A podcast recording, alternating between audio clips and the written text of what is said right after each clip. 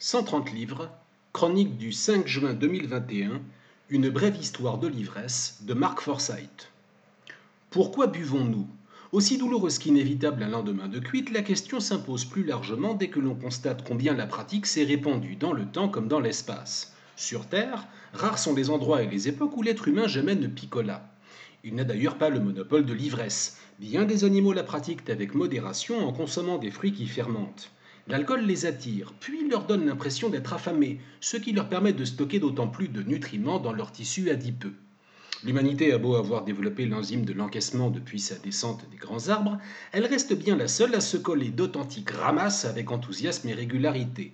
Son goût pour l'agneau fut très tôt déterminant dans l'évolution de son mode de vie. L'analyse des premières villes faisant foi, les historiens donnent à la bière un âge voisin de celui de la sédentarité, et son brassage en fut probablement l'une des principales motivations. D'ailleurs, dès les Sumériens, la bibine est omniprésente. On la boit à la paille dans d'archaïques tavernes et les débuts de l'écriture consistent à en tracer les échanges. Dans un style so british, à la fois distancié, didactique et bourré d'humour, Mark Forsyth nous entraîne dans une étude approfondie du lever de coude de nos origines jusqu'à la prohibition, tordant le cou en chemin à pas mal d'idées reçues dont celle qui concerne le temps d'Al Capone et Elliot Ness justement, car la prohibition fut moins le succès d'une lame de fond puritaine à Washington que d'un mouvement féministe venu du Midwest. Il s'opposait au comportement épouvantable des hommes fréquentant les débits de boissons plutôt qu'à l'alcool lui-même. Et si elle reste souvent décrite comme l'échec mérité de législateurs bas du front, la mesure permit dans les faits une baisse de la consommation moyenne, la fermeture définitive des fameux saloons à l'ancienne et la féminisation de la clientèle des bars, voire la popularisation du jazz via les speakeasy ou de la cuisine italienne dans ceux tenus par des transalpins. De la même manière, bien que l'idée demeure pleine de panache, c'est bien dans des verres que les vikings buvaient bière et hydromel plutôt que dans des crânes d'ennemis vaincus. Déception. Extrait. L'ivrognerie est presque universelle. L'alcool existe dans la plupart des cultures. Les seuls qui n'étaient pas trop portés sur la bouteille, en Amérique du Nord et en Australie, ont été colonisés par celles qui l'étaient. En fonction des époques et selon les endroits, la cuite prend des formes distinctes.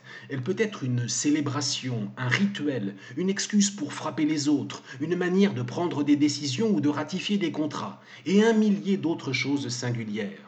Lorsque les Perses de l'Antiquité avaient un choix important à faire, ils débattaient à deux reprises. La première fois, ronds comme des queues de pelle, la seconde, sobres comme des chameaux. S'ils arrivaient à la même conclusion dans les deux cas, ils la validaient. L'alcool s'avère aussi un précieux renfort pour saisir les différences entre les civilisations.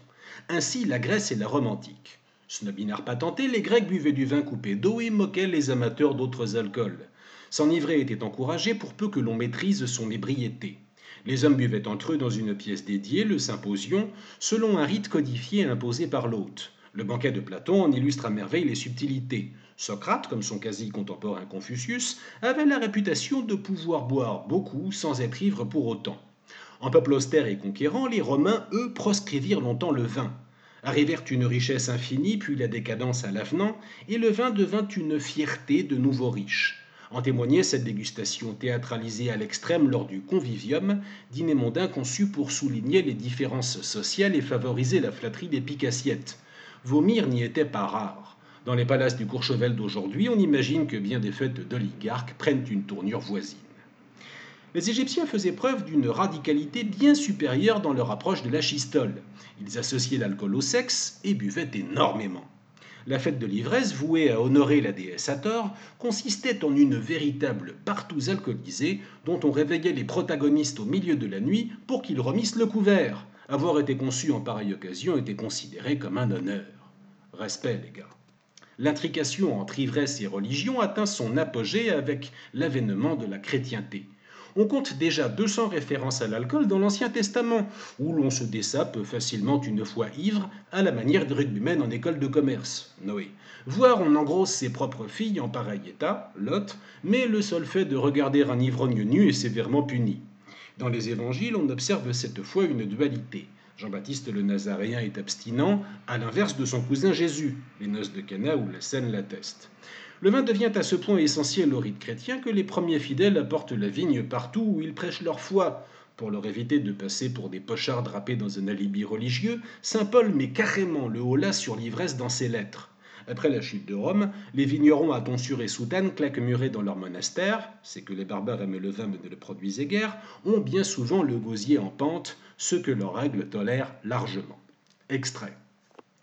Tenez, en 1741, des Londoniens croisèrent un laboureur à Newington Green, juste aux portes de la campagne. Pour rire, ils le persuadèrent par espièglerie de boire trois ou quatre pintes de gin en lui offrant un shilling pour chacune. Mais à peine se fut-il exécuté qu'il s'effondra et mourut promptement. Cet exemple est savoureusement symbolique, en partie parce que le paysan fut victime du gin avant même d'être arrivé à Londres, mais aussi parce qu'il ne pouvait pas savoir. La classe paysanne avait à l'époque l'habitude de boire des pintes de bière à toute heure du jour, y compris au petit déjeuner. Alors pourquoi ne pas s'envoyer une pinte de cette nouvelle boisson? Pour nous, la réponse va de soi, mais nous profitons des acquis d'une société qui a passé 300 ans à se familiariser avec les spiritueux. Une nouvelle drogue est une chose dangereuse, non en soi, mais parce que la culture n'a pas encore fixé les modalités de sa consommation. Il est théoriquement possible que dans un avenir lointain, nous soyons complètement accoutumés au crack. Tout le monde saura que l'on ne fume du crack que le jeudi, à l'heure du thé, et qu'il ne faut utiliser qu'un tout petit cristal. Votre grand-mère réchauffera la pipe tandis que vous aurez une conversation polie avec le vicaire, occupé à distribuer les crumpets autour de lui. Le crack sera toujours servi avec des crumpets. On l'oublie souvent, mais le Coran accorde aux croyants une manière d'open bar au paradis. Sur Terre, l'affaire est bien sûr plus délicate. Le texte sacré se raidit sur la question au fil des pages, ce que confirment les hadiths.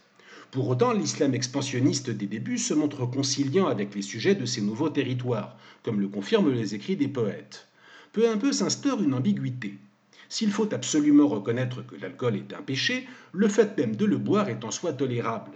Nombre de souverains musulmans accomplissent ainsi force aller-retour sur le sujet.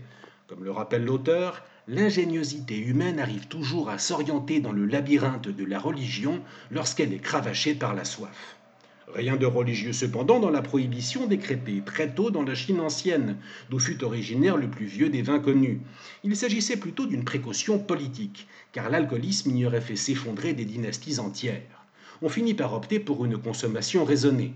Dans l'Angleterre médiévale, c'est aussi la raison qui prévalait.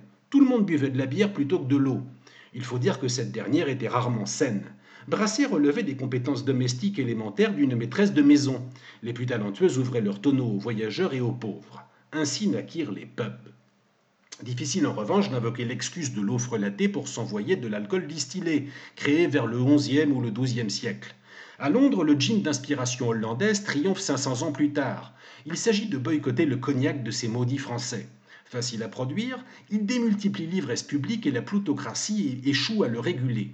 Puisque le spectacle d'une populace cuite à point en permanence lui devient insupportable, elle en facilitera le transfert progressif aux colonies américaines et australiennes. Et dire que cette dernière fut conçue comme une utopie vertueuse.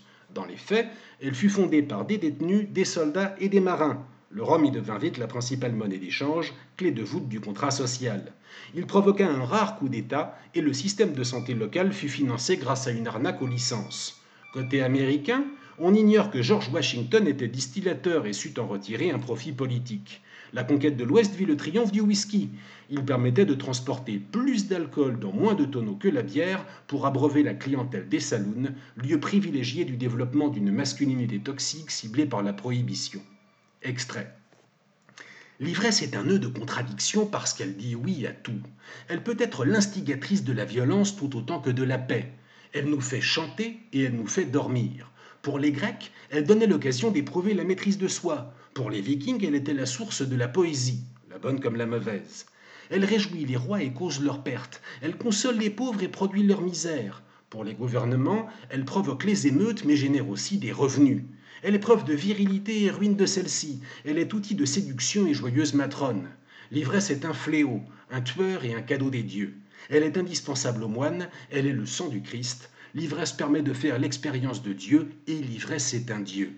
Voilà pourquoi nous n'y renoncerons jamais. Mark Forsyth n'observe pas l'histoire récente de l'ivresse dans le seul monde anglo-saxon, et c'est tant mieux. À cet égard, il s'avère fasciné par la Russie, où la vodka permit le contrôle des membres du gouvernement par le despote au pouvoir, de Pierre Ier à Staline, voire celui du peuple tout entier, car c'est l'État qui lui vendait l'alcool. Notons que les promoteurs d'une certaine tempérance en la matière, de Nicolas II à Gorbatchev, finirent renversés. Et l'autre pays de Gérard Depardieu, demanderez-vous à raison? Comme l'explique d'emblée l'auteur dans un merveilleux avertissement au lecteur français, elle est absente de l'édition d'origine. Nous serions selon lui de célèbres buveurs plutôt que de fameux ivrognes, picolant partout et tout le temps sans considérer l'ébriété comme une fin en soi. Même en goûtant l'admiration sincère qui semble émaner de son propos, on lui recommandera de compléter ses investigations par une visite à Castillon-la-Bataille en période de vendange.